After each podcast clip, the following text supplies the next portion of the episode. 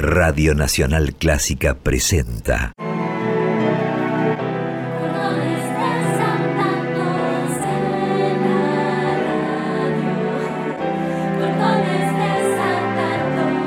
Clásicos desatados. Idea y conducción. Jessica Feinsohn.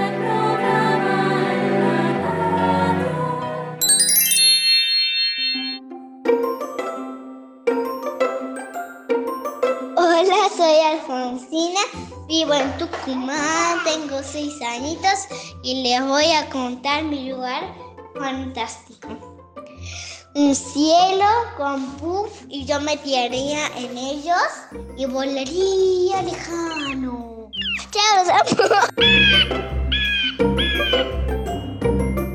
Hay un lagarto que se llama basilijo que camina sobre el agua. Es un reptil, tiene unas patas especiales muy grandes y usa las burbujas que salen del fondo del agua para que lo hagan flotar. Y es parecido a una iguana. Vive en lugares amazónicos y donde hay mucha humedad porque está casi todo el tiempo en el agua. Muy interesante es que no puede caminar mucho tiempo en el agua. Debe ser parar y después seguir corriendo. Corre muy rápido.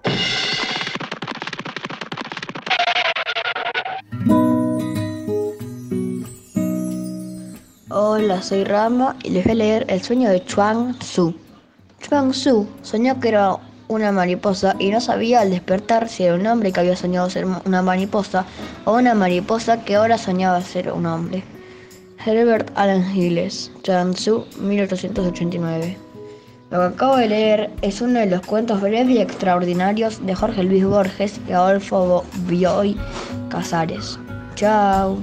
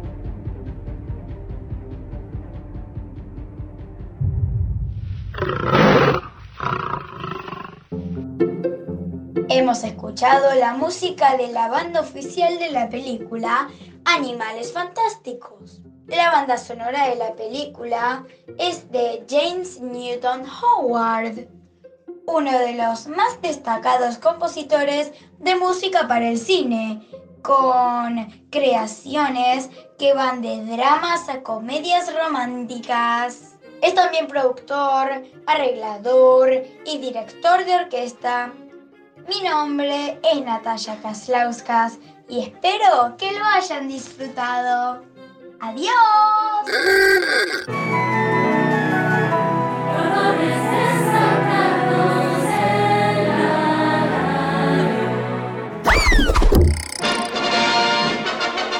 Hola, buen día. Les presento a Jessica Feinsold, la conductora de Clásicos Desatados, un programa hecho con chicos, para chicos y grandes.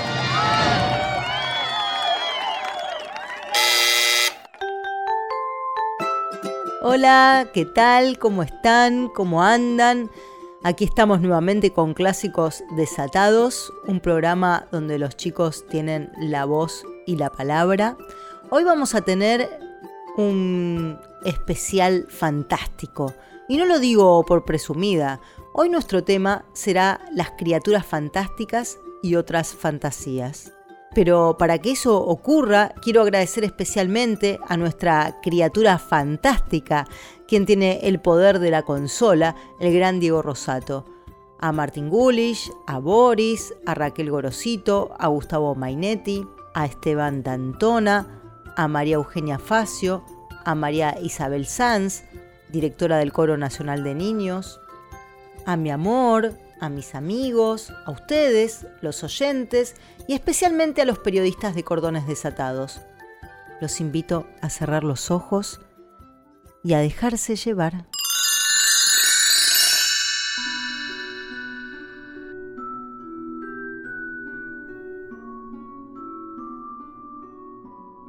Der Traum en Leben. El diálogo ocurrió en Adrogué. Mi sobrino Miguel, que tendría cinco o seis años, estaba sentado en el suelo, jugando con la gata. Como todas las mañanas, le pregunté, ¿qué soñaste anoche? Me contestó, soñé que me había perdido en el bosque y que al fin encontré una casita de madera. Se abrió la puerta y saliste vos. Con súbita curiosidad me preguntó, Decime, ¿qué estabas haciendo en esa casita? Francisco Acevedo, Memorias de un bibliotecario, Bursaco 1955. Acabo de leer uno de los cuentos breves y extraordinarios de Jorge Luis Borges y Adolfo Bioy Casares.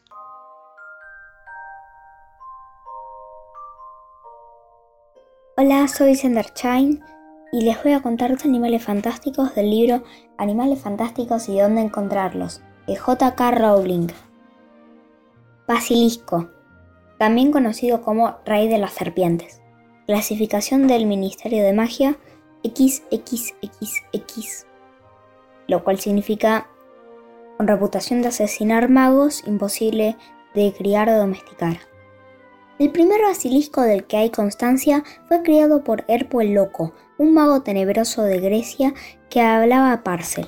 Después de muchos experimentos, Herpo descubrió que un huevo de gallina incubado por un sapo salía una serpiente gigantesca dotada de poderes extraordinariamente peligrosos. El basilisco es una serpiente verde brillante que puede alcanzar más de 15 metros de largo.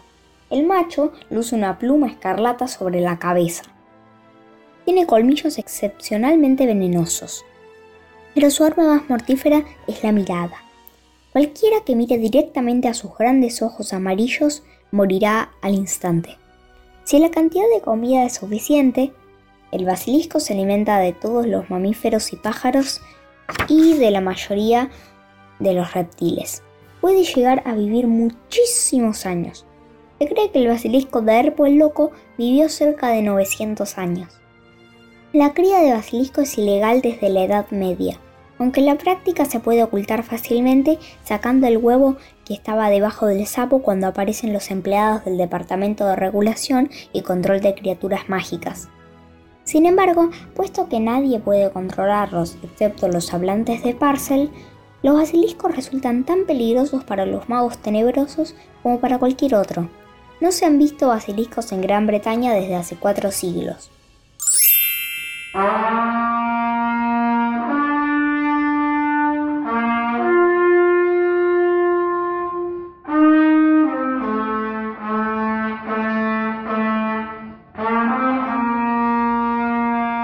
oyentes de Clásicos Desatados. Y buen día, Jessica. Mi nombre es Nicolás Ruiz Díaz, tengo 11 años y vivo en José León Suárez en el partido de San Martín. Yo toco la trompeta y lo que están escuchando es mi interpretación del himno nacional argentino. Yo pertenezco al programa de coros, orquestas infantos juveniles del municipio de San Martín. Ahí tengo de profe Pablo, es un profe muy buena onda. Él me da clases presenciales y a mí me gusta mucho la trompeta porque yo toco lo que a mí me gusta. Les agradezco mucho el tiempo que me dan para contarles mi vida con el instrumento. Y les quiero mandar un abrazo muy fuerte. Chao.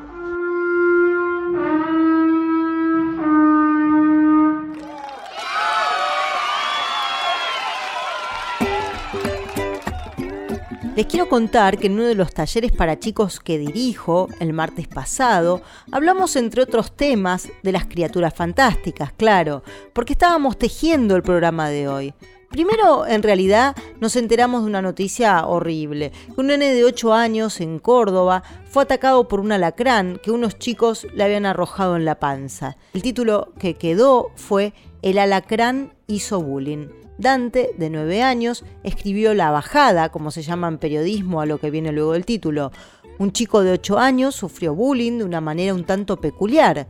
Lo que pasó es que le pusieron un alacrán en la panza. Según los chicos, lo hicieron por gordito. Luego de eso fue internado en el Hospital Pediátrico de Córdoba. Así fue como Catalina empezó a hablar de los animales venenosos, que los alacranes le encantaban y sabía mucho del tema. Les abro una vez más una ventanita para que espíen algo de lo que se dijo allí.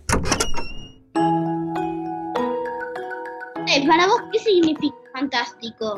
No, yo quiero saber para vos qué significa fantástico. ¿Qué significa? A mí me parece que los animales venenosos son fantásticos. ¿En serio? ¿Por qué? Eso me encantó. Primero que son de mis tipos de animales favoritos. Segundo que tienen un montón de cosas súper especiales que ayudan a que puedan usar tu veneno de una forma fácil para poder atacar y cazar a sus presas.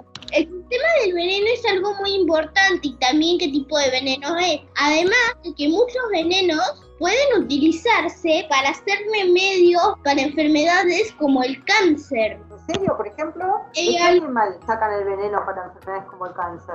De algunas serpientes más venenosas del mundo. También Mirá. Remedios para otras enfermedades que son muy difíciles de conseguir el remedio. O sea que el veneno te puede matar como te puede dar la vida a algún punto. Como por ejemplo el caracol cigarrillo, que es un caracol súper venenoso, pero también se están inventando remedios con su veneno para que no sean adictivos. ¿Y dónde vive ese caracol cigarrillo? ¿Qué nombre? Vive en Asia, en el continente asiático.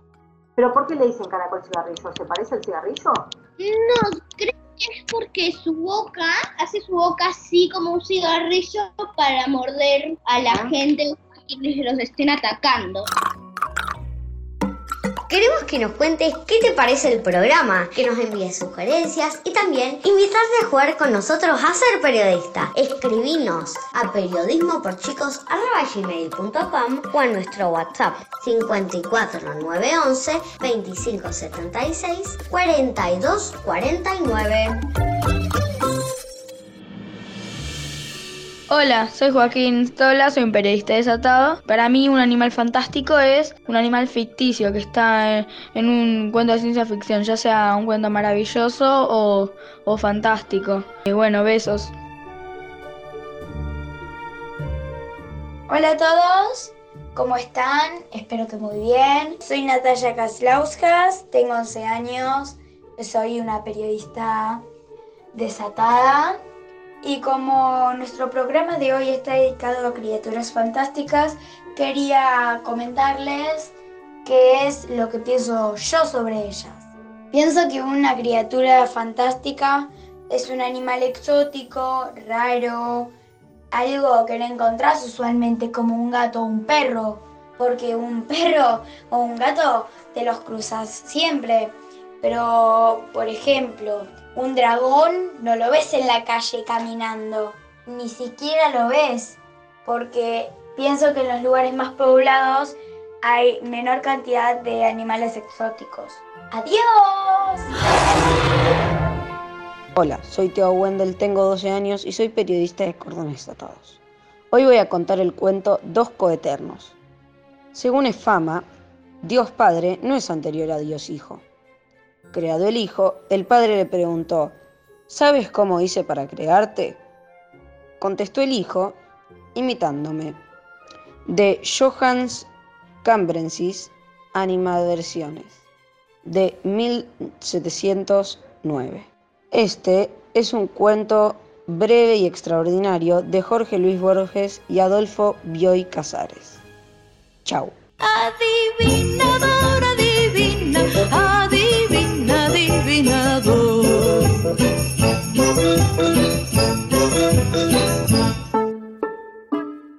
Hola, soy Isabella, tengo 10 años y vivo en Inglaterra.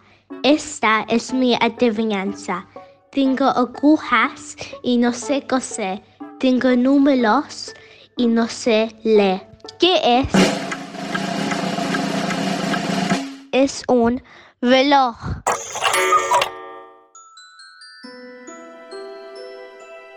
Hola, me llamo Ornila, tengo 10 años y soy periodista de clásicos desatados. Para mí, el Olimpo es un valle lleno de plantas, en el que en cada pico de montaña hay un templo, y en la montaña más alta está el templo de Zeus. Me imagino que puede haber lagos de ambrosía, que es la bebida que beben los dioses y es como un jugo. Y eso, chao chao.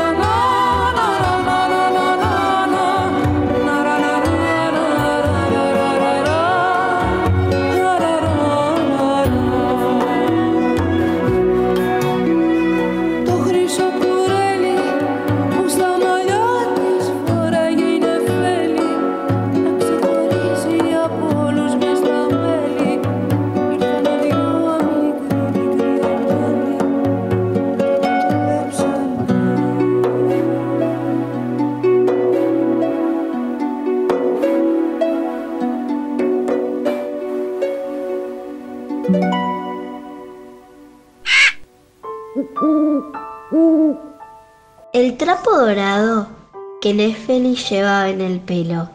Para destacarse en la viña, dos angelitos se lo robaron.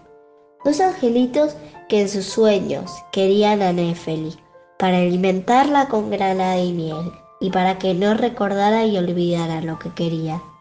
Jacintos y lirios robaron su perfume y lo usaron. Y los volantes del amor se ríen de ella, pero el buen Zeus se lleva el agua de la pubertad, la convierte en una nube y la dispersa para que no sea encontrada. Acabamos de leer la letra de la canción El tango de Nefeli, escrita y cantada por Haris Alexiou con música de Lorena McKennitt. Espero que la hayan disfrutado. Los saludo Rela. Chau chau.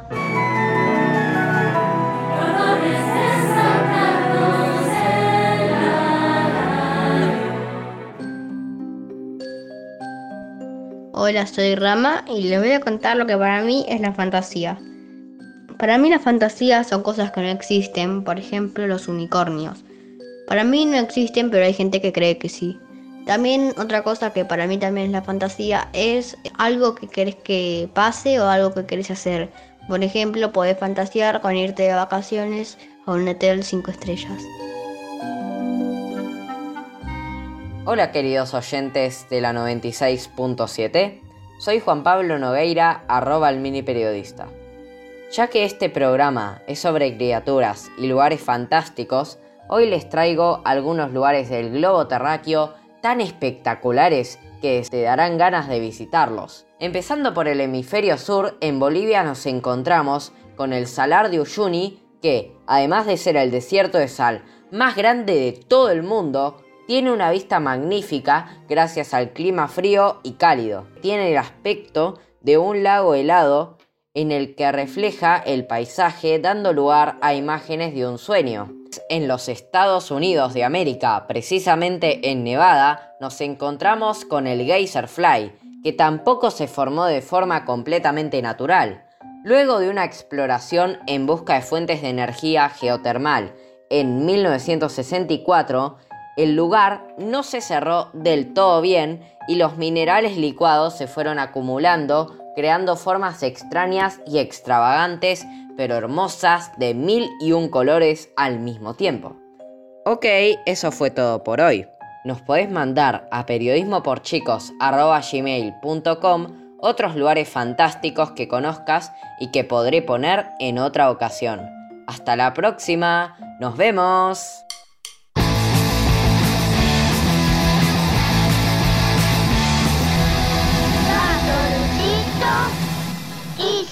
Isidorito, Pamperito, a dormir. ¿Por qué no podemos controlar qué soñamos? Correo único. Un servicio de correspondencia entre las ciencias y preguntas de niñas y niños. ¡Que nos hacemos todos y todos! Sobre el mundo, la vida, las cosas y todo lo demás. ¿Cuál es el sueño más lindo que te acordás? Fue una vez que soñaba que yo estaba en una guerra, una guerra contra los papás y, y el ejército eran todos niños. El más lindo. Bueno, yo no, no recuerdo ningún sueño lindo. Que estaba en un campo vacío y luego crecían flores gigantes que me habían elevado en el aire y cantaban la la la la la la la la la. Que te llevaba a la escuela. Estaban todos los chicos con los guardapolvos blancos sin barbijo, todos corriendo ahí por el pasillo, abrazados y haciendo como si no hubiera COVID. ¿Y el sueño más feo? Llegaba a la escuela y me daba cuenta que no tenía pantalones. El sueño más feo. Una vez eh, soñé que en una hoja de árbol tenía una araña y entonces me picó y era muy venenoso y no, no me daría miedo. Chicos, ha llegado el momento de ir a dormir. Y por cierto, podemos controlar qué soñamos?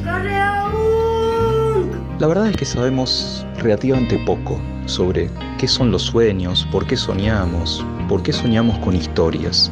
Lo que sí sabemos es que es fascinante y que como buenas personas de ciencia queremos saber de qué se trata.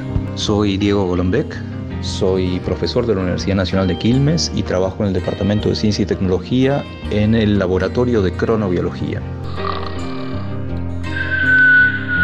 Pero los sueños se nos escapan. Sueñan lo que ellos quieren, no lo que nosotros creemos. En general, los sueños tienen que ver con lo que hayamos hecho el día anterior, la semana anterior, como que de alguna manera lo volvemos a vivir durante el sueño. Pero uno quisiera controlarlo, ¿no? Quisiera saber hacia dónde ir. Pero no los podemos controlar justamente porque estamos dormidos, no estamos conscientes, no podemos decidir hacia dónde ir. Aunque hay un tipo de sueños que los investigadores llaman sueños lúcidos, que tienen un poco que ver con eso.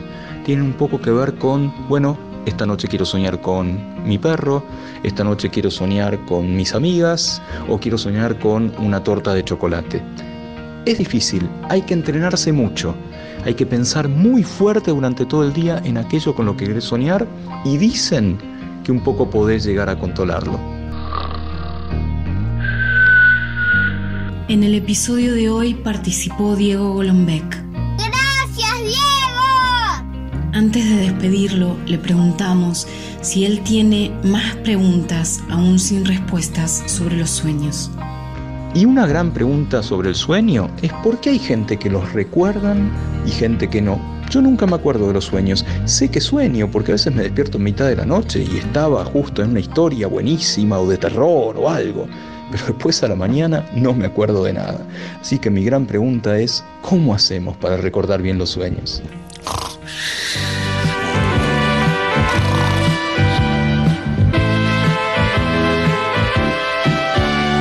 Mañana, si Dios quiere que descansen bien. Llegó la hora de acostarse y soñar también, porque mañana será otro día. Hay que vivirlo con alegría. Hola, soy Maribel Rodríguez, integrante del Coro Nacional de Niños. En esta oportunidad voy a cantarles una obra llamada Caro mio ben del compositor Giuseppe Giordani, acompañada en el piano por Fumi Xu. Que lo disfruten.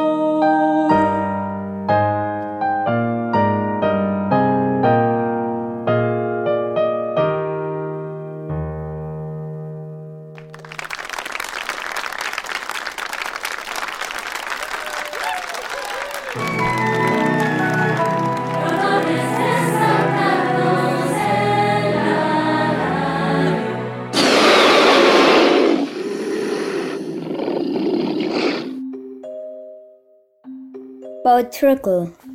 Clasificación del Ministerio de Magia XX, o sea, inofensivas.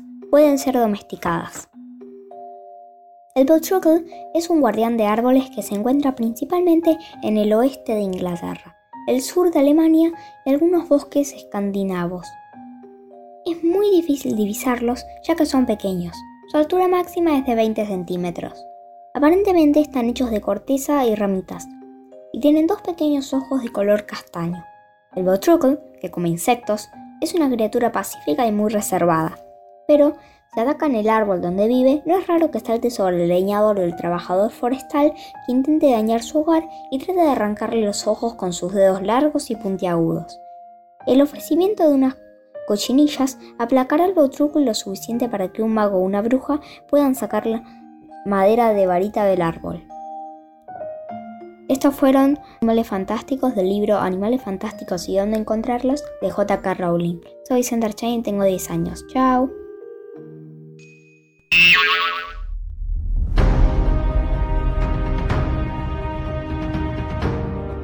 Hola, soy Mora, tengo 8 años, vivo en Buenos Aires, Argentina, en agronomía. Y hoy les contarles un poco de los héroes y villanos de la mitología griega, antigua y actual. Voy a nombrarles algunos héroes. El primero es Hércules, hijo de Zeus. Su virtud era la fuerza, y esa fuerza le permitió hacer 12 trabajos hiper peligrosos, y uno de los más difíciles fue matar a la hidra. Otro héroe muy famoso de la mitología griega era Ulises. Ulises era muy ingenioso, era un muy buen guerrero y por supuesto nunca se daba por vencido. Y ahora les voy a contar de dos villanos de la mitología griega. Uno de los villanos más conocidos era Cronos. Cronos era el rey de los titanes. Era el titán del tiempo y esposo de su hermana Rea. Otro villano era Porfirio. Porfirio era el rey de los gigantes, el hermano mayor y el más tenebroso. Los titanes y los gigantes tienen algo en común y algunas diferencias. Lo que tienen en común es que los titanes y los gigantes nacieron de la misma madre, la madre tierra, Gaia. Las diferencias que tienen son que los gigantes son los hijos mayores, más grandes y más ingeniosos. Los titanes son los, hijos menores y los más chiquitos. Continuando con las diferencias, los titanes nacieron con determinados poderes, en cambio los gigantes no. Los gigantes nacieron para matar a determinado dios. Este fue el informe de Mora, periodista de Cordones Atados. Hola oyentes de Clásicos Desatados y buen día Jessica. Mi nombre es Luciano Goya, tengo nueve años y vivo en Pilar. Les recomiendo que para evitar el virus se laven las manos cantando el feliz cumpleaños dos veces. Que lo cumplas feliz. Que lo cumplas feliz.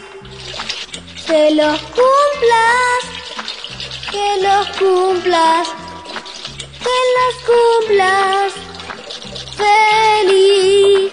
Que lo cumplas feliz que los cumplas feliz, que los cumplas, que los cumplas, que los cumplas feliz. Gracias a Luciano, que cantó especialmente para clásicos desatados, mientras se lavaba las manos con agua y jabón, el feliz cumpleaños para nuestra sección Fuera Bicho. Dos veces, que es el tiempo que dicen los especialistas, que es el necesario para que si el bicho del virus tocó nuestras manos, se vaya por la alcantarilla y no vuelva más. También Luciano le cantó el feliz cumpleaños a Charlie García, nuestra gran criatura fantástica, que hoy cumple 70 años. Y como no alcanza solo con lavarse las manos, también vacunarse es importante, muy importante, para que se acabe esta pandemia. Y en la Argentina ya se están vacunando los chicos, las chicas y los pibes y las pibas. Tenemos un audio que nos hicieron llegar a través de Paca Paca, el canal de televisión infantil número uno del país, y otros más de nuestros periodistas desatados. Invitamos a quienes quieran enviarnos sus audios contando qué sintieron al vacunarse, cómo les fue y lo que quieran decirnos. amigos, ya me vacuné, pero me dieron un pinchacito, eh, no me dolió tanto. Sí, un poquito, pero no me pasó nada. Chao. Hola, soy León y soy el primer periodista desatado y vacunado. Y bueno, me dieron la vacuna Pfizer en una mezquita muy, muy grande, titánica que tenemos acá en Buenos Aires. Y no sentí nada. Simplemente fui ahí, hice unos trámites, me llevaron una especie de cubículo y un señor muy buena onda me dio la vacuna y un pinchacito después tenía la primera dosis. Un saludito al que me vacunó, otro saludo a un chico que me dio unos stickers de me vacuné y otro saludito a una chica que le dije cuando me preguntó cómo estás, le respondí. Y bien, un poco emocionado. Y eso, bien a los que escuché la radio, ¿eh? un saludito desde acá. Bueno, la vacuna tiene algunos problemitas, como por ejemplo comprar la nueva laptop de Microsoft con un 30% de descuento en todas las tiendas Musimundo. Y bueno, pasan esas cosas y de vez en cuando pasan cosas un poco más raras, pero en general todo, eres el afortunado ganador, eres el número un millón en visitar esta página, pon tus datos personales y ganarás cuatro teles LG 36 pulgadas Ultra HD 4K ¡Oh Dios! ¡Oh Dios! ¡Oh Dios! ¡Oh Dios!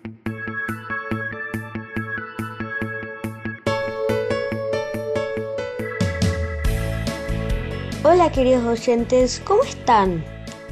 Hoy le vamos a celebrar los 70 años a uno de los ídolos de la música argentina, Charlie García.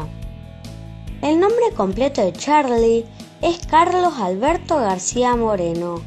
Nació en Buenos Aires el 23 de octubre de 1951. Su papá era ingeniero y dueño de una fábrica de muebles. Su mamá se ocupaba de la casa. Estaban bien económicamente. Luego el papá, debido a una crisis económica, tuvo que cerrar la fábrica y se puso a trabajar como profesor. Y su mamá como productora de un programa de folclore muy escuchado en la época. Charlie, a los 13 años, se recibió como profesor de piano, teoría y solfeo con medalla de honor, y se pasaba el día entero tocando obras de Chopin y Mozart. Luego llegaron los Beatles y la vida de Charlie cambió para siempre. Pidió a gritos que le compraran una guitarra eléctrica, se dejó el pelo largo y se convirtió en uno de los más grandes artistas de rock.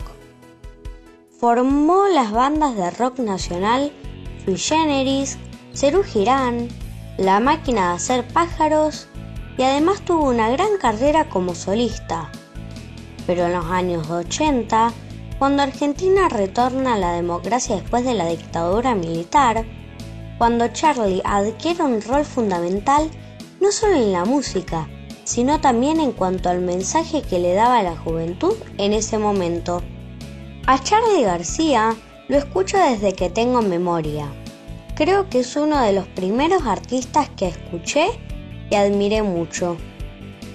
Vamos a escuchar, para festejar su cumpleaños, Desarma y Sangra, una canción de Cerú Girán y una de las preferidas de mi papá, editada en el álbum Bicicleta, en el año 1980. Esta hermosa versión está cantada por él y Mercedes Sosa. Say No More.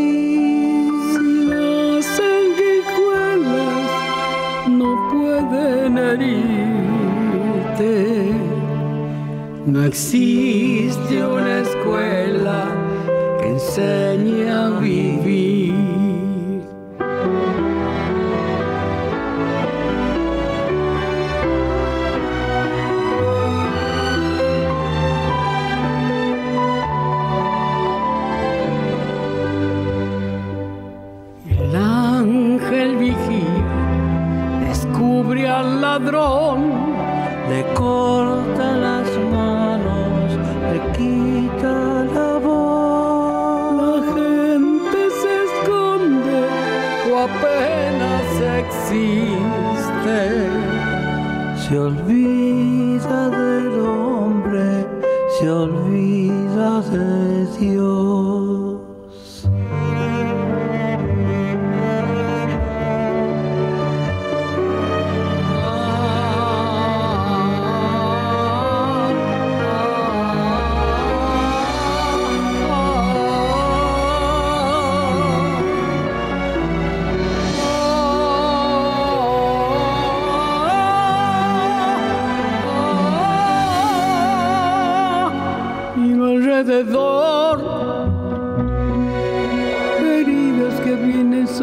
Sospechas que van y aquí estoy.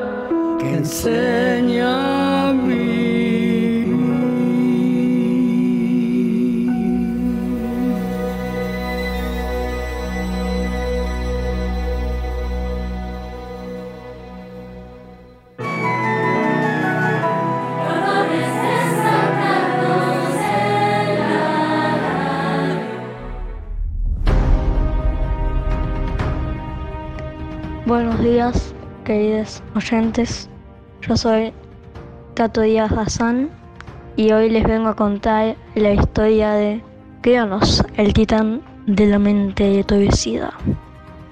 Primero que nada, Caos crea a Gea. Gea es la madre tierra, o sea, lo que estamos fijando ahora mismo. Y Gea crea a Oeano, el dios del cielo estrellado. Gea y Oeano tuvieron 12 titanes, 3 hecatónquidos y 3 cíclopes como hijos.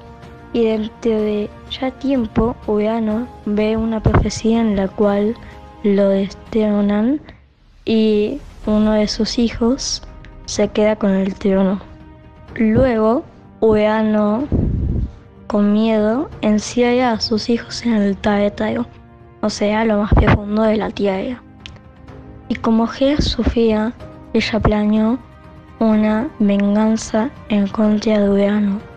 Le dice a sus hijos que tengan estados de diamante que ella fabricó y nadie se atreve a agarrarla para gestionar a su padre, porque aunque ellos fueran inmensos y grandes, se sentían pequeños ante su poderoso padre, el cielo estrellado. El único que se animó fue Cronos, el menor de los titanes.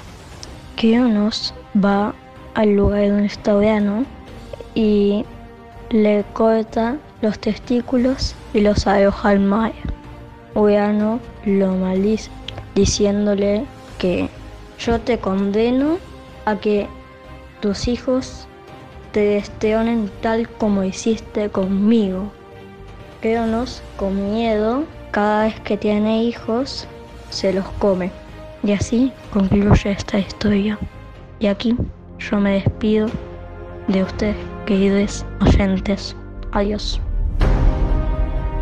Provocación castigada. Modjalaid cuenta que Noé pasó junto a un león echado y le asestó un puntapié. Al golpearlo se hizo daño y no pudo dormir en toda la noche. Dios mío, exclamó, tu perro me ha lastimado. Dios le envió esta revelación. Dios reprueba la injusticia y tú fuiste el que empezó. Acabo de leer Cuentos breves y extraordinarios de Jorge Luis Borges y Adolfo Bioy Casares.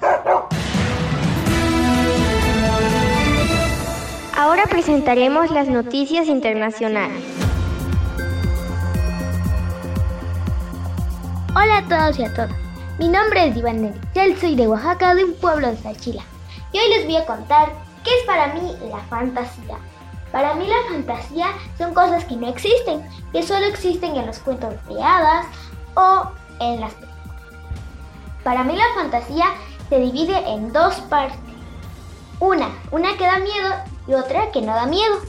La fantasía para mí que no da miedo, yo me la imagino un bosque lleno de plantas, de florecitas, con ponis, con mariposas, con hadas, un bosque de día con un arco iris. La fantasía que da miedo es cuando hay monstruos, brujas, zombies en un bosque oscuro y nublado. ¡Chao!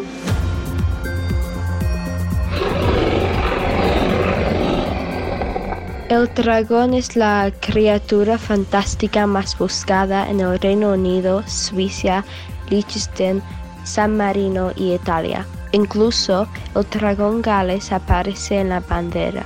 Y el patrono de Inglaterra, Catuluna, y otros lugares es San Jorge, el que mata al dragón. Hola, eh, soy Sofía, tengo 14 años y vivo en Inglaterra. Adivinador, adivina, adivina, adivinador.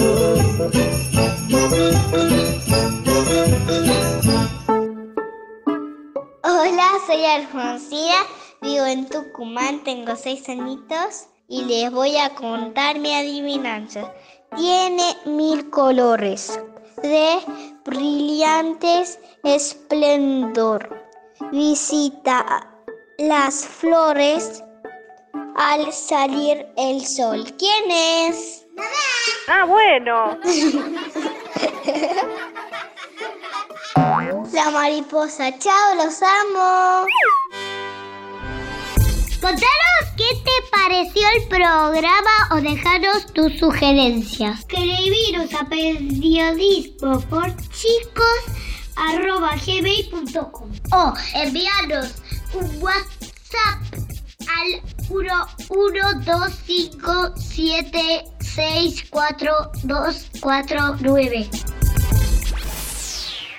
La la la la la la la.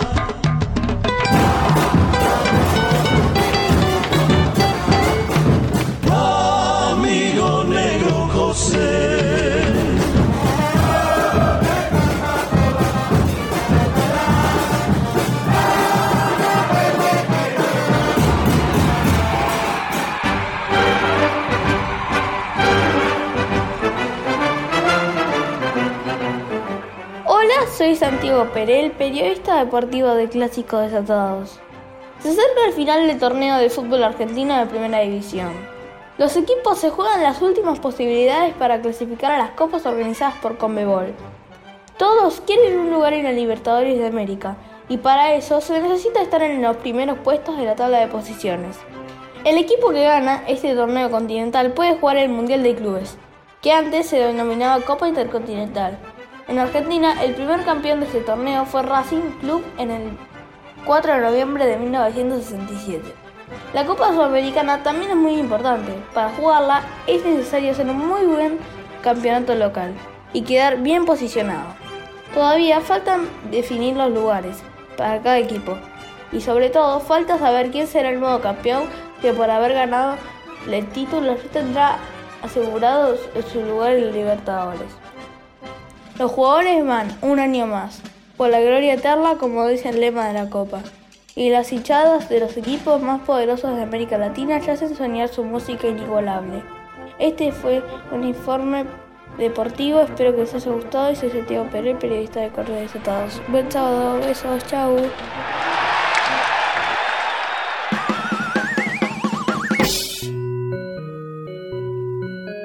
¿Sabías que durante el siglo XIX en Europa era muy común esa creencia de que séptimos hijos o hijas nacían con un intelecto superior y entre esos misteriosos dones estaba el de poder ver el futuro? En Argentina, especialmente en el campo, el tener un séptimo hijo varón era como una maldición. Ello se debía al hecho de que el séptimo hijo varón, al llegar la edad adulta, en las noches de luna llena, se convertiría en un lobizón. La creencia era tan difundida y temida que para tratar de minimizar la maldición se instituyó que el presidente apadrinara al séptimo hijo varón de una familia, y aún hoy en día se lo sigue haciendo. Incluso se ha extendido la tradición en apadrinar al séptimo hijo varón, tanto como mujer.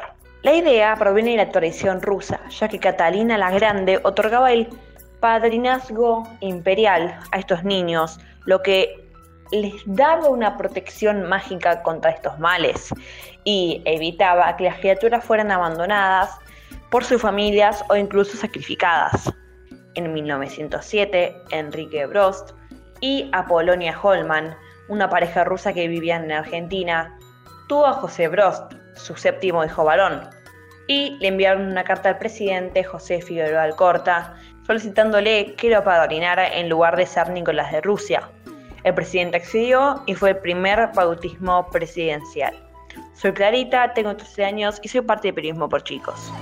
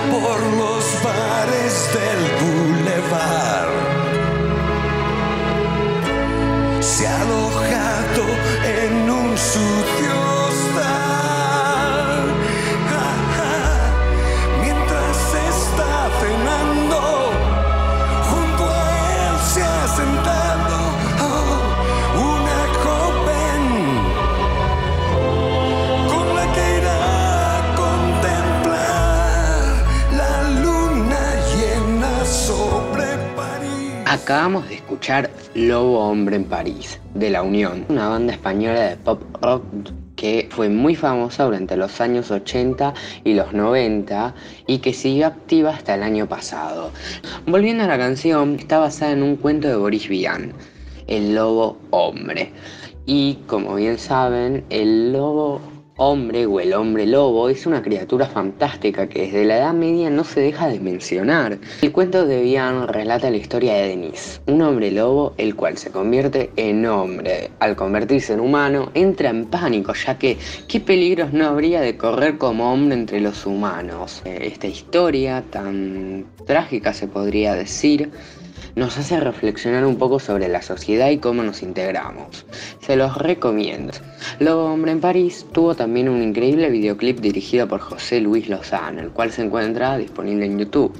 Soy Alejo y tengo 12 años.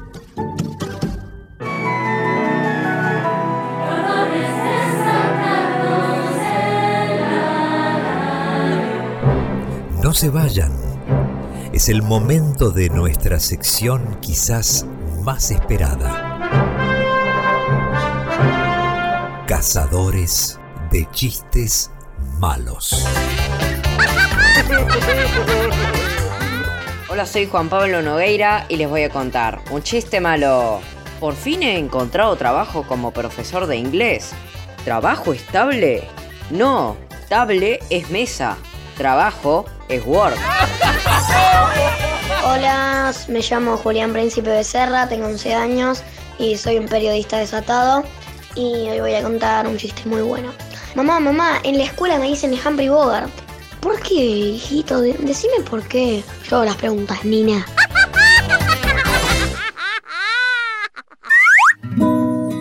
Hola, soy Zaira Rocha, integrante del Coro Nacional de Niños.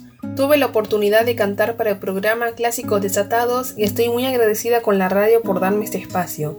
Me emocioné mucho al escucharme cantar en vivo y aprecio que este programa haga posible para tantos chicos el expresar sus opiniones y deseos a través de la música. Un saludo, nos vemos.